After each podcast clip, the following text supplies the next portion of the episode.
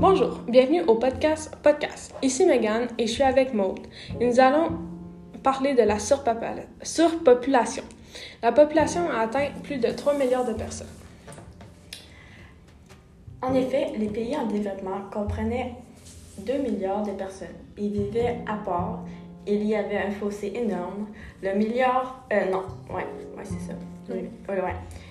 Le milliard de personnes dans les pays industrialisés et les 2 milliards dans les pays en développement. Les pays indus- industrialisés, les gens étaient, en bonne santé, éduqués, riches et, croyaient, et avaient de petites familles. Ils inspiraient à l'achat d'une voiture. Et en 1960, tous les Su- Suédois économisaient pour essayer d'acheter une Volvo. C'était le niveau économique de la Suède. Mais en parallèle à ça, les pays en développement, loin derrière, aspiraient d'une famille moyenne. Là-bas, était d'avoir assez de nourriture pour la journée. Ils économisaient pour être capables d'acheter une paire de souliers. Il y avait un fossé énorme dans le monde et ce fossé entre, entre l'Occident et le reste a créé une manière de voir le monde que, que l'on utilise encore de manière linguistique quand on parle de l'Occident et des pays en développement. Mais le monde a changé. Et c'est en retard qu'arrive une amélioration de notre...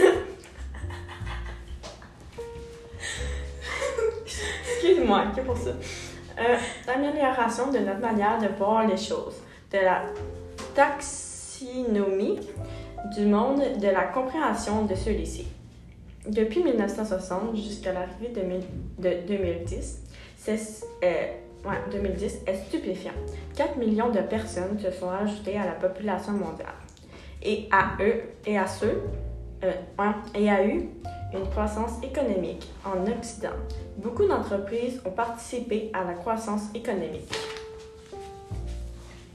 En effet, nous avons compris quelque chose de grand arrivait au monde.